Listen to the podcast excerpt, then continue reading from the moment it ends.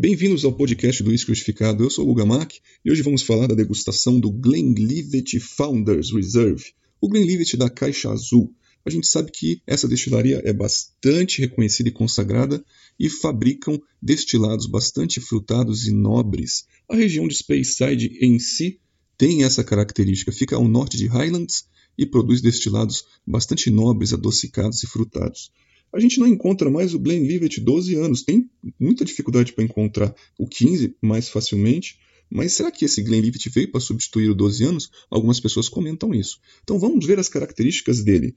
É, Jim Murray deu uma nota para ele de 78,5. Nós, após a degustação, atribuímos uma nota de 3 estrelas de um total de 5. É, no rótulo aqui ele vem algumas informações que são importantes serem citadas para poder criar esse preconceito do que nós vamos encontrar. São utilizados barris ex-bourbon e primeira passagem, First Fill ex-bourbon casks, carvalho americano, Quercus alba, que maturou bourbon, e enchem pela primeira vez com este whisky single malt escocês. Então, que características vão ser transferidas transferidas para a bebida. Isso muda tudo. Coloração tem influência na fase nasal, tem influência na fase bucal. Tem muitos autores aí que citam que a madeira é praticamente 50% do destilado, outros mais, outros menos, mas nós vamos citar aqui a degustação e depois você vai ter essa, essa imagem na cabeça de que a barrica de carvalho realmente é muito importante na característica final do whisky.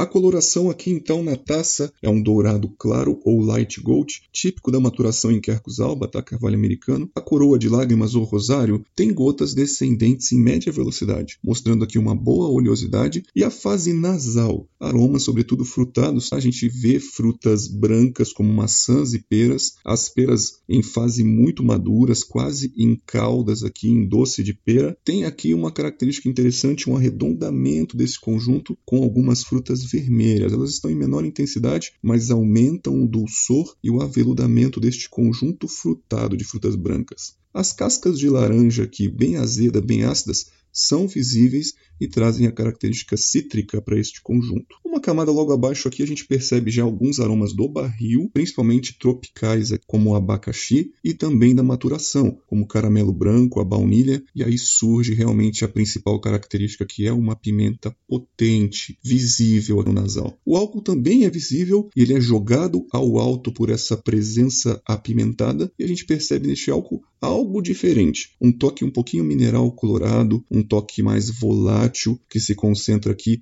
na boca ou na saída da taça, bem ao alto, levemente ardente ao nasal, às vezes visível, às vezes não visível, mas acostumável. Como seria a fase bucal aqui do Glenlivet Founders, então? Possui uma boa correspondência à fase nasal, apresenta aqui um médio corpo, ou ele é médio encorpado, e uma oleosidade bem interessante, uma oleosidade média. Os sabores frutados são perceptíveis sim, tem caramelo cogumelos também, mas a pimenta aqui é a grande estrela, o sabor mais evidente. Ele é potente e presente em todo o palato onde ele marca presença. A influência aqui realmente do Quercus alba da madeira, jovem, pouco utilizada, e a primeira passagem depois do Bourbon a primeira reutilização desses barris. E essa pimenta tem a origem nestes taninos, os taninos do barril, os taninos da madeira com arestas apimentados, ardentes, bastante prolongados aqui. Praticamente queimam a garganta após a deglutição inclusive até o esôfago. Então veja que interessante é a influência do barril nobre, jovem. Nem sempre é uma coisa muito interessante. Continuando, a salivação ela é intensa, mas não tem uma diluição de corpo devido à boa oleosidade aqui, sendo a finalização de boca uma persistência gustativa média a rápida, porque aquelas frutas e caramelos aparecem muito rápido. A pimenta realmente é aqui a grande potência, deixando o residual de boca aqui a língua adormecida, um certo encerado quando você passa a língua no céu da boca. Após a deglutição, o retrogosto aparece um pouquinho de caramelo e baunilha e um mel diluído. Então a conclusão é a seguinte: realmente é uma bebida acessível, boa procedência, ela também tem uma função educativa, vamos dizer assim, porque a gente começa a diferenciar tanto o que, que é o spice que é o punch da pimenta, em relação ao álcool. A gente tem que lembrar que a pimenta às vezes potencializa bastante a percepção alcoólica. A gente também também fala sobre o aprendizado de de uma madeira jovem, que são levemente agressivos, exagerados principalmente na pimenta, e também começa a levantar alguma, alguma introdução sobre o que seria um álcool jovem, um álcool novo. Quando ele sai do destilado, ele é um álcool bastante volátil, bastante perceptível como um álcool de hospital, consultório de dentista, um álcool um pouco mais acetona, vamos dizer assim, e no caso aqui a gente percebeu aquele mineral colorado, volátil, que às vezes aparece, às vezes não é acostumável, tá? Existem